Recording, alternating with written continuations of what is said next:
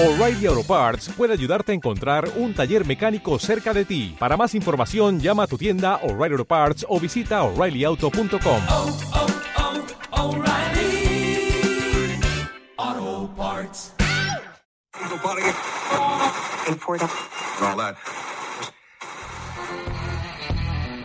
Nunca te lo habían contado.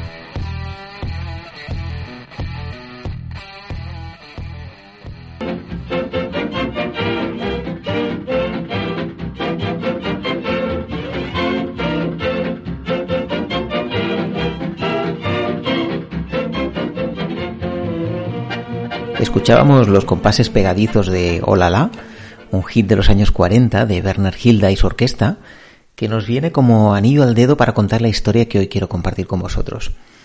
Los que escuchasteis el último podcast sobre la incursión nazi en Montserrat, sabréis ya de un personaje fascinante que mencionamos al final del último podcast, que es Bernard Hilda, músico violinista, cantante, director de su propia orquesta en la Barcelona, como decía, en los años 40. Pero sobre todo fue conocido como el espía del Ritz. Aquel capítulo anterior nos dejó las ganas de saber más sobre este músico enigmático. Y aquí vamos, así que preparaos porque la vida de Bernard Hilda os avanzo que no os va a dejar indiferente. Viajamos una vez más a la década de los años 40. Estamos en Barcelona en 1942. La ciudad está aún eh, deprimida por los estragos de la guerra civil, como podéis imaginar. Nos encontramos en el tercer año de lo que podríamos llamar la liberación de Barcelona por el ejército. Eh, cartillas de racionamiento, una economía precaria, en definitiva una ciudad que busca su nuevo sitio. Para ponernos un poco más en situación, la población de Barcelona en 1940, según los datos que ahora podemos consultar en el Instituto Nacional de Estadística, en el INE, entonces era de 1.092.000 personas. Quiero decir que con esto que no, no está tan lejos de los 1,6 millones de hoy. Eh, y entonces, además, a principios de la década de los 40, significaba una cosa que, que entonces era muy significativa, que es que tenía la misma población que Madrid. Eso significa que la ciudad mm, necesariamente tiene que avanzar, por mucho que estemos en un clima de absoluta posguerra, de pobreza, de precariedad, eh, con los estragos de la guerra, como decía, muy, muy recientes todavía, pero en definitiva un millón de personas no pueden quedarse cruzadas de brazos, y mucho menos en una ciudad como Barcelona, que se ha caracterizado siempre por su actividad industrial, textil, emprendedora. Y en medio de la ciudad encontramos el Hotel Ritz, eh, ubicado en el número 668 de la que entonces era la Avenida José Antonio, actual Gran Vía. El Ritz había abierto unos años atrás, había abierto en 1919. Eh, ya sabéis que además la, la, cadena Ritz había abierto en, en, en, grandes ciudades de Europa y Barcelona de esta manera se sumaba así a ellas, ¿no? Para hacernos una idea del éxito que iba a tener este hotel y así nos vamos aproximando poco a poco al lugar donde transcurre esta historia, solo en 1920, en el primer año de vida del hotel, se celebraron 288 banquetes con más de 10.000 comensales. Además, en el año 1929, y años más tarde, con motivo de la Exposición Universal, había ampliado habitaciones y había alcanzado los 250. Es decir, que el Ritz seguía un ritmo imparable. La ascensión que le eh, correspondía una cadena mmm, que tenía una evolución triunfal en las diferentes ciudades de Europa y, y que por tanto eh, preveía un, un, éxito que al final eh, quedó interrumpido por la guerra. La guerra sencillamente pues arrasa con todo. De hecho, al poco de estallar la guerra, fijaos cómo son las cosas, los sindicatos de la industria gastronómica lo colectivizaron, el Hotel Ritz, y durante la guerra sus sótanos se convertirían en un refugio. Eh, la guerra acaba y en 1939 el hotel renace. Su nuevo director será Ramón Tarragó. Eh, y aquí tenemos ya uno de los nombres importantes de la historia que hoy vamos a contar. Ya vimos en el podcast anterior que en octubre de 1940 el Ritz recibe la visita de Himmler, el jefe de las SS alemanas. Pero este es un capítulo, de hecho, para olvidar. y por eso, eh, si vais a la web del Hotel Ritz y echáis un vistazo a la cronología histórica, sencillamente este capítulo no lo vais a encontrar. De hecho, en esa cronología hay un espacio en blanco muy elocuente, un olvido selectivo, podríamos decir, que va desde 1939 a 1960. Luego ya vuelve 70, 80 y todas las décadas están representadas otra vez. Como suele decirse en estos casos, por tanto, corremos un tupido velo, ¿no? Es comprensible.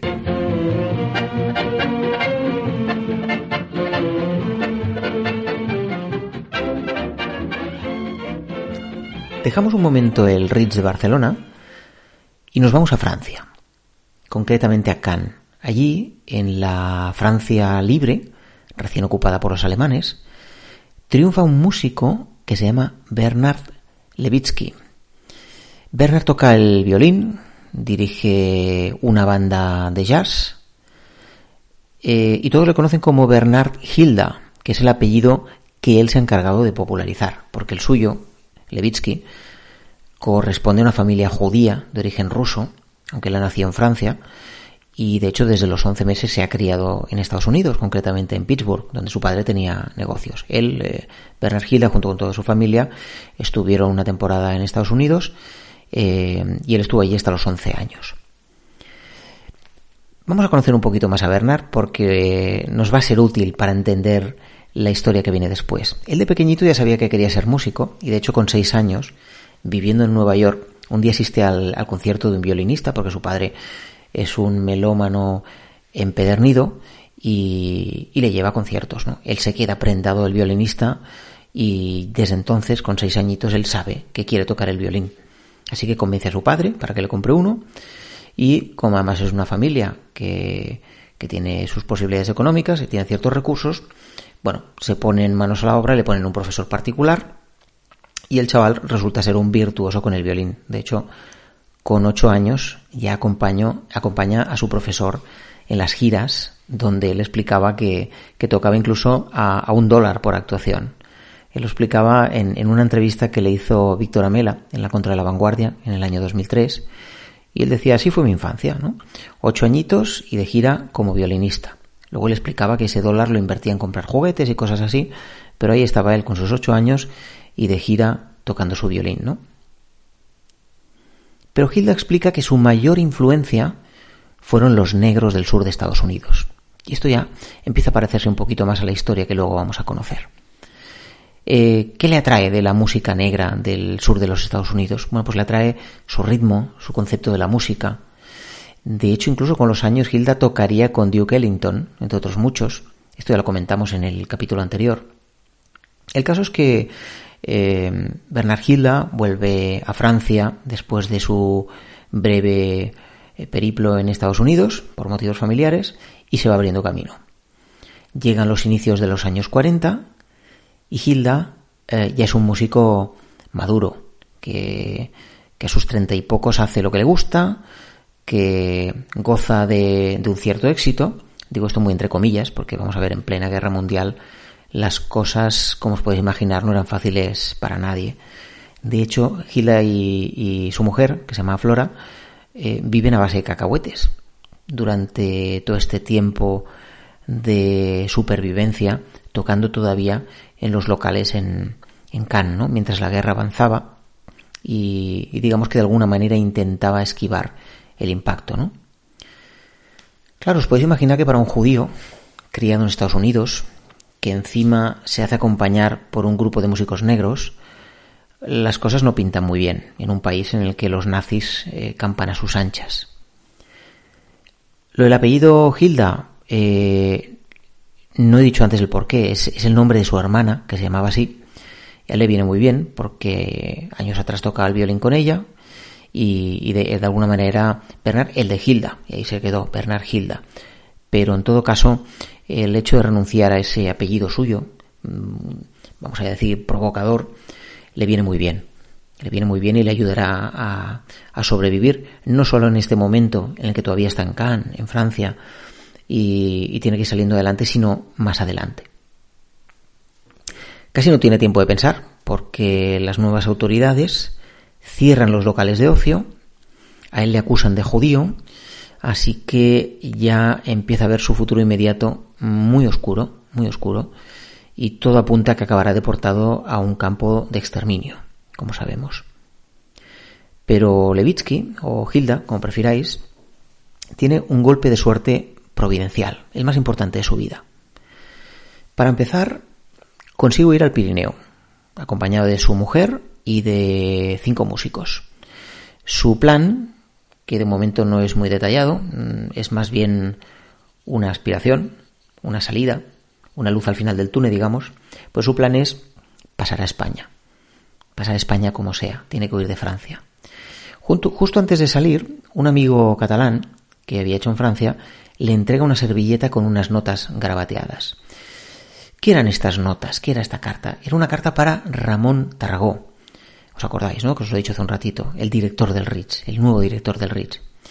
Este amigo, eh, esto, sí, esto sí es un amigo, por cierto, alguien que tiene un detalle así contigo en un momento en el que la cosa va de vida a muerte, ¿no? Bueno, pues este amigo, como digo, podía permitirse escribir al director del Ritz porque le había ayudado a escapar de la zona republicana durante la Guerra Civil Española. La nota, teóricamente, decía lo siguiente, te ruego que hagas por Bernard y su gente lo mismo que yo hice por ti durante la Guerra Civil. Digo teóricamente porque yo que soy un poco descreído y no he podido ver a día de hoy este documento, no me lo creo del todo. Y luego os voy a ir contando por qué. Esta historia mm, es un poco novelesca. Es la que el propio Gilda difundió en la entrevista a que os comentaba Víctor Amela en La Vanguardia. Pero la verdad es que me choca un poco porque uno empieza a hurgar, empieza a buscar documentación, empieza a consultar material gráfico de aquí y de allá y, se encuentra algunas contradicciones. ¿no? A mí me choca un poco porque se contradice concretamente con un documento que yo lo he encontrado, pero de hecho todos lo vais a poder encontrar fácilmente en Google si sois un poquito hábiles o buscáis con las palabras adecuadas. Yo lo tengo aquí delante. Es una copia de la carta de, de Ramón Tarragó, director del Ritz, al cónsul de España en Marsella. Y aquí viene lo que no me cuadra. Eh, esta carta del director del Ritz a este cónsul de España en Marsella está fechada el 21 de septiembre de 1942. Es decir, un mes y medio antes de que Gilda y su mujer crucen la frontera. ¿Y qué le decía en esta carta el director del Ritz al, al cónsul? Bueno, le pide que facilite el paso del músico a España y no solo esto, sino que le dice que cuenta con el visto bueno de la jefatura de policía y del gobierno civil. Lo cual quiere decir que no fue tanto el hecho de que le colaran en el bolsillo una nota manuscrita y, oye, mucha suerte y a ver si tiene suerte pasar a España, sino que le reclamaron ya desde España.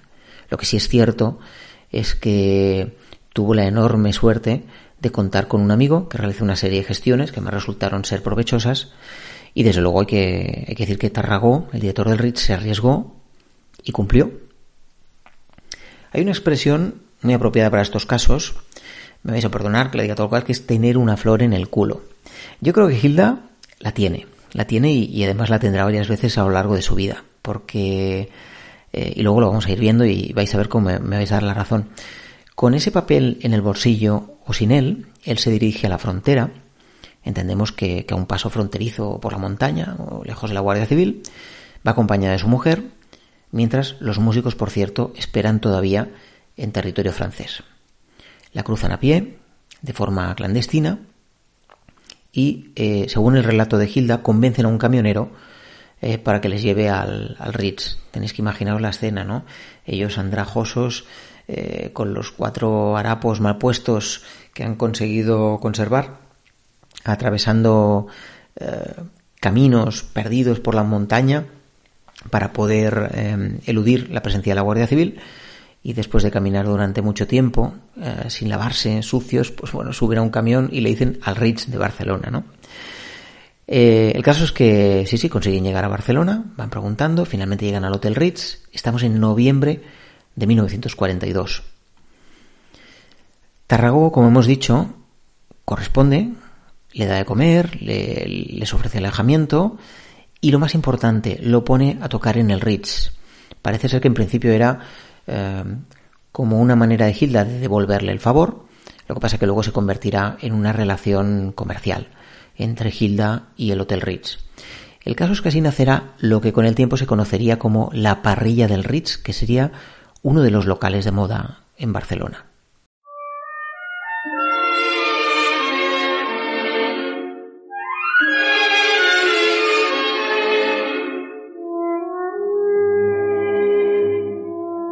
Este tema que escuchamos ahora es otro clásico de Bernard Hilda y su orquesta, que es el tema Fascination.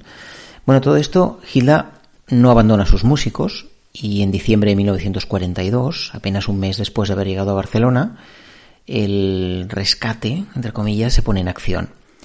Los tenía esperando en Portbou y con la ayuda de Tarragó lo que hacen es que los meten en un tren rumbo a Barcelona con la intención de que se incorporen a la orquesta de Bernard. Allí formarán entre todos una renacida orquesta. Imaginaos, ¿no? la nueva vida que se le planteaba a Bernard Hilda de estar, después de estar ante la perspectiva de acabar en un campo de exterminio, separado además, lógicamente, de sus seres queridos, de su mujer, sus músicos, por supuesto, pues la nueva vida que se le abre en Barcelona eh, no tiene mucho que ver con eso, ¿verdad? Y allí se le suman en esta renacida orquesta otros seis músicos locales. Su sueldo, por cierto, que además nos consta, será de 25 pesetas por noche para todos los músicos, excepto Hilda, que cobrará 50 pesetas. Va a triunfar en Barcelona y se va a convertir además en, en, la sensación de la parrilla del Ritz. Problema que la primera noche, después de una gran promoción, después de esos esfuerzos de puesta en escena, solo vienen tres parejas. Esto lo saben bien los músicos. Cualquiera que, que haya ido o a, un bolo de un músico o, los propios músicos, sobre todo cuando están empezando, lo saben, no son los que, los que empiezan, no son los primeros, pues pueden quedarse más solos que la una, ¿no? Pero bueno, Hilda toca y su reducida existencia además se lo pasa en grande. Durante la actuación habla con una de las parejas. Se caen bien y además la conversación es en francés. Hilda está encantado de poder hablar francés con aquel individuo la pareja le cuenta que van a un cumpleaños, el de la hermana de él, y Bernard Hilda, con ese instinto vital y de supervivencia que le lleva ir siempre más allá, les ofrece un pequeño obsequio, que es regalarle una actuación a su hermana, a la hermana de este, de este hombre, de la pareja, ¿no? Eh, los dos, la pareja, aceptan encantados, así que al acabar la actuación, unos taxis ya les esperan en la puerta del Ritz para llevar a Hilda y a sus músicos a casa de la pareja recién conocida. Esa pareja, eh, o mejor dicho, esa casa a la que van, resulta ser la del millonario y mecenas Alberto Puig Palau, uno de los herederos de un poderoso imperio textil. Bingo, nuevamente la, la flor que tenía, tiene y tendrá Bernard A partir de entonces, la voz se va a ir corriendo y Bernard Hilda ahora sí podemos decir que empezará su gira triunfal. Este Alberto Puigpalau, que es el propietario de la casa, eh, recordemos que ellos son, Alberto Puigpalau eh, y su familia son los amigos de esta pareja que asiste al Hotel Ritz, ¿no? El caso es que acaban en su casa. Bueno, sobre Alberto Puigpalau seguramente alguno de vosotros ya sabe que es el protagonista de esta canción de Joan Manuel Serrat.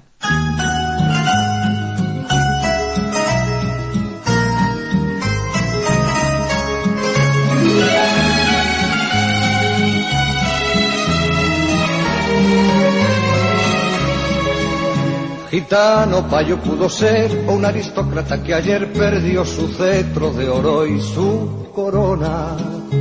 Camina sobre el bien y el mal con la cadencia de su vals, mitad juicio y mitad mueca burlona.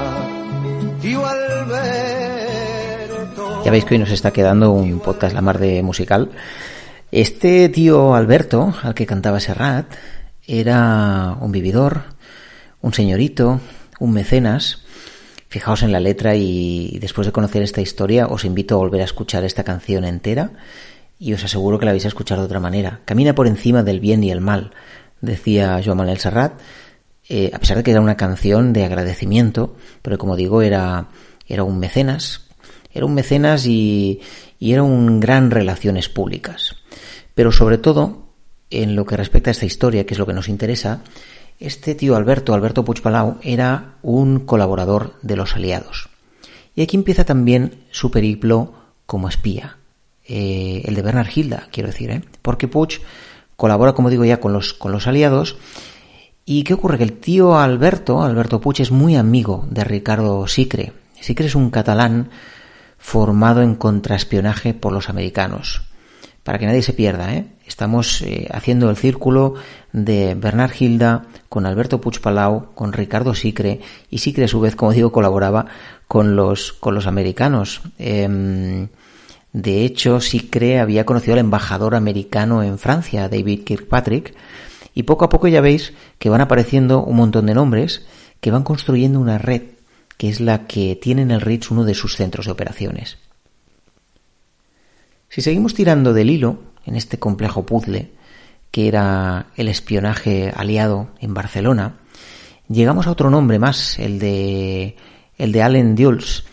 Eh, Dulles, eh, que con el tiempo sería el primer director civil de la CIA. La CIA, recordad que todavía no existía, eh, estamos en el año 1942 y Dulles trabajaba para la OS, la Oficina de Servicios Estratégicos de los Estados Unidos. Así que, en resumen, entre canción y canción, entre parrilla y parrilla y bailoteo para arriba, bailoteo para abajo, lo que tenemos es una red de espías, empresarios, embajadores, funcionarios, eh, que claro, ven en Bernard Hilda el aliado perfecto. ¿Por qué? Bueno, pues porque Hilda es un tipo simpático, sociable, que se relaciona bien con las altas esferas, como ha sido capaz de demostrar, y además parece fuera de toda sospecha. Es sencillamente un músico que viene ahí a tocar. ¿Quién puede sospechar de él, no? Todo esto además con el agravante de que Hilda tiene orígenes judíos y siente pasión por la música de los negros. Imaginaos qué, mezcla más interesante, ¿no? Hago aquí un, inciso relacionado también con el último podcast, el de Nazis en Montserrat. Eh, y es que Hilda no pudo ser el espía que robó la famosa cartera de Himmler en el Ritz, porque entonces, acordaos que eh, aquel suceso del robo de la cartera de Himmler, y quien no lo haya escuchado puede irse al podcast de la semana anterior, em, había, había ocurrido en el año 1940, y entonces Hilda no había llegado a Barcelona. Y aprovecho esto también para deciros, ya sabéis que me me gusta, conforme me voy documentando, apuntarme cuáles son las fuentes más fiables o los documentos que yo creo que valen la pena consultar para los que queráis más información. Y yo os aconsejaría aquí seguir los pasos de un periodista que se llama Jordi Finestras, que ha publicado numerosos artículos sobre, sobre Hilda, sobre el espionaje nazi en Barcelona en general. Es un referente, creo que bien informado y, además poco dado a, los delirios novelescos. Y os digo que sobre la figura de Bernard Hilda estos eh, días, en el momento de publicar este podcast en mayo de 2020, pues me consta que está a punto de salir, si es que no ha salido ya, alguna novela, ¿no? Y ya había alguna otra previa, ¿vale? Bueno, aquí estamos hablando de, hechos históricos, de investigaciones serias. Eh, Finestras eh, fue uno de los periodistas que entrevistó a Hilda y digamos que los testimonios de primera mano, como es lógico, nos pueden dar información mucho más fiable, ¿no?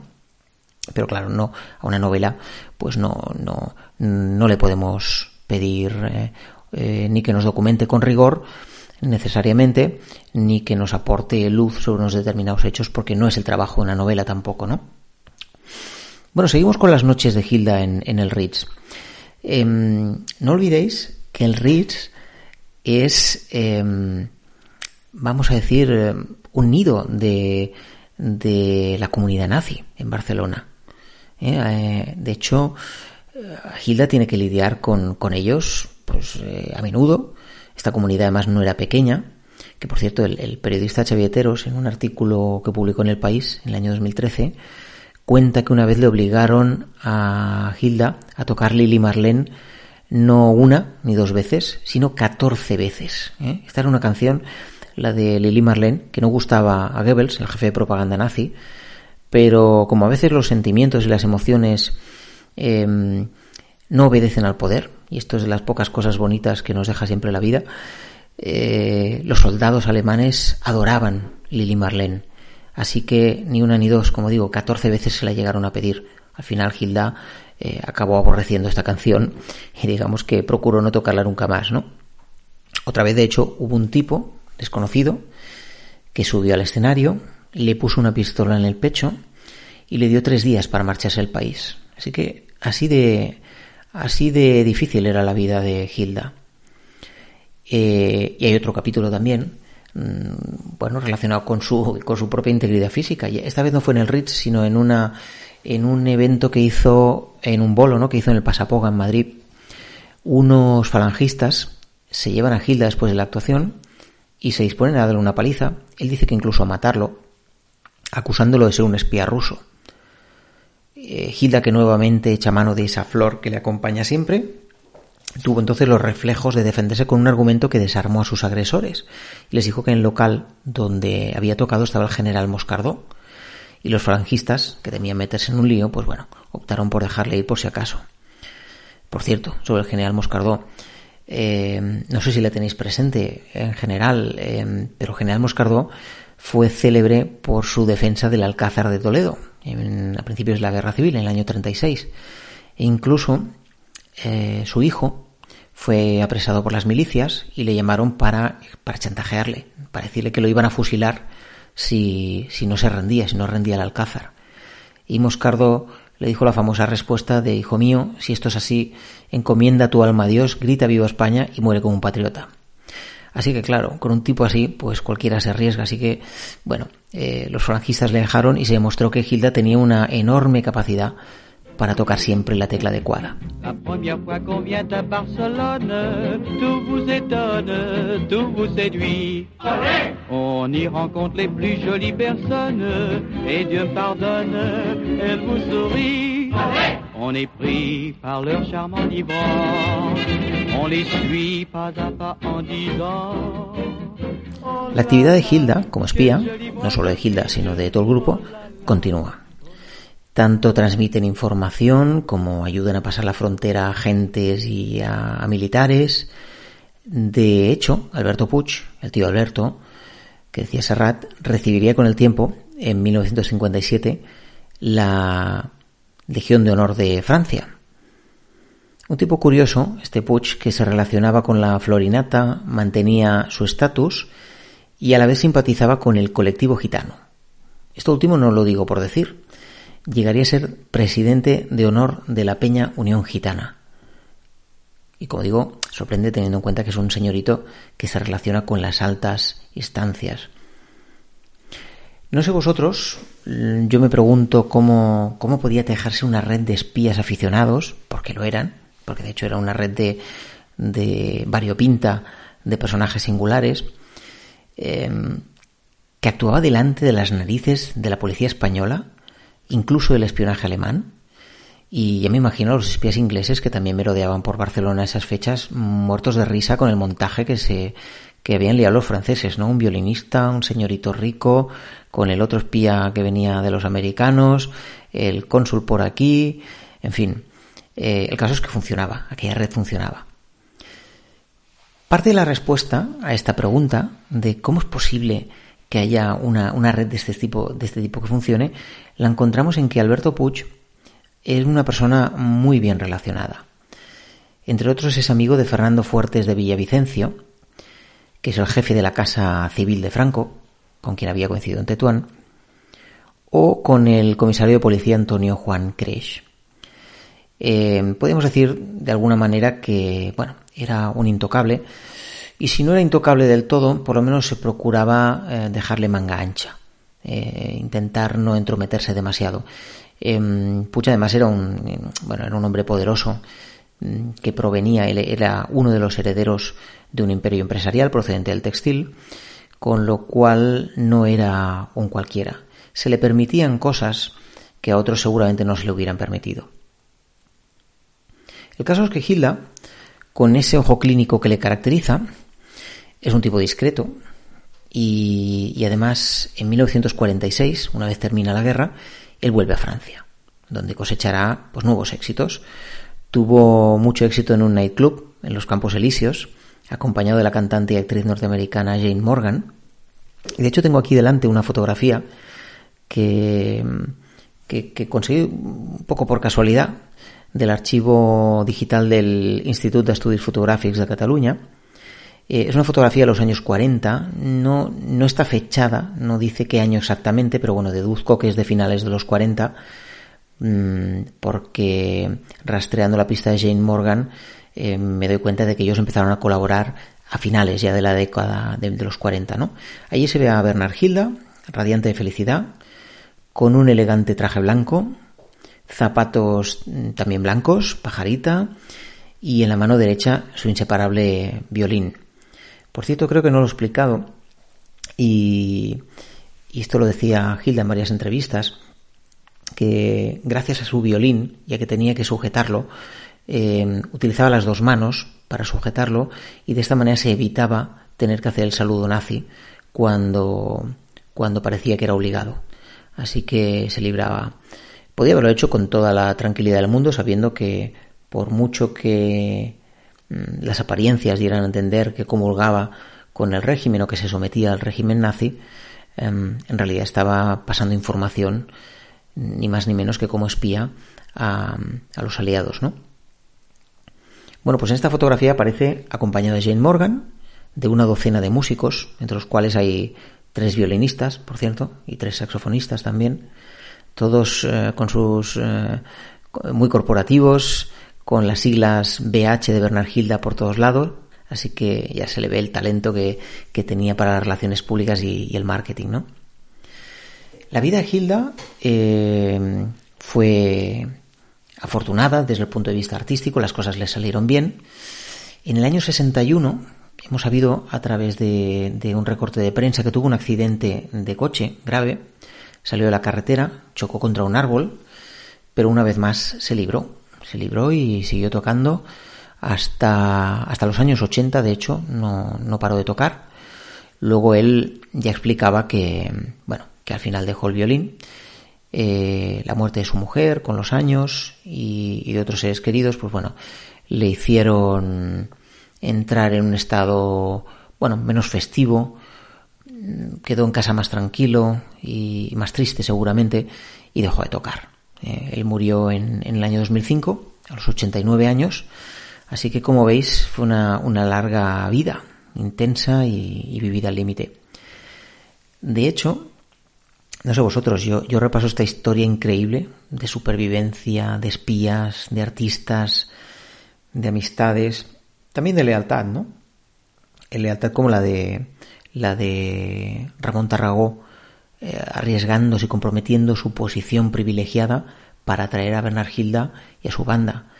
Este Bernard Hilda que encima tenía orígenes judíos, eh, que además era un amante de la música negra, eh, lo traes a Barcelona y encima empieza a colaborar como espía con los aliados, ¿no? Claro, yo me pregunto si hoy seríamos capaces de poner en riesgo nuestras vidas por otra persona como hicieron estas personas, ¿no? Eh, y como digo, poniendo en valor pues lo que hizo eh, Ramón Tarragó, no solo el riesgo de Hilda como espía, el riesgo de Ramón Tarragó que por pura lealtad, pues un sentido pues, del deber o de aunque solo, aunque solo fuera por, por devolver el favor, ¿no? Se arriesgó tremendamente trayendo a, trayendo a este músico sabiendo que era judío que podía traer complicaciones, ¿no? La otra conclusión tiene que ver con cómo vivimos nuestras vidas. Y es que ante el, ante el espectáculo de una vida convulsa, creativa y emocionante como la de Bernard Hilda, si repasamos vuestras vidas, mmm, no sé, eh, no sé vosotros, yo no sé si hay una décima parte en mi vida de la emoción o el riesgo de una vida como la de Bernard Hilda, ¿no? Pero bueno, aquí lo dejo y que cada cual, desde luego yo el primero, saque sus conclusiones. Gitano payo pudo ser o un aristócrata que ayer perdió su cetro de oro y su corona Camina sobre el bien y el mal con la cadencia de su vals, mitad juicio y mitad mueca burlona. Tío Alberto, tío Alberto, gato de todos los vinos, anduvo por mil caminos y atracó de puerto en puerto entre la ruina y la riqueza, entre mentiras y promesas, aún sabe sonreír, tío Alberto.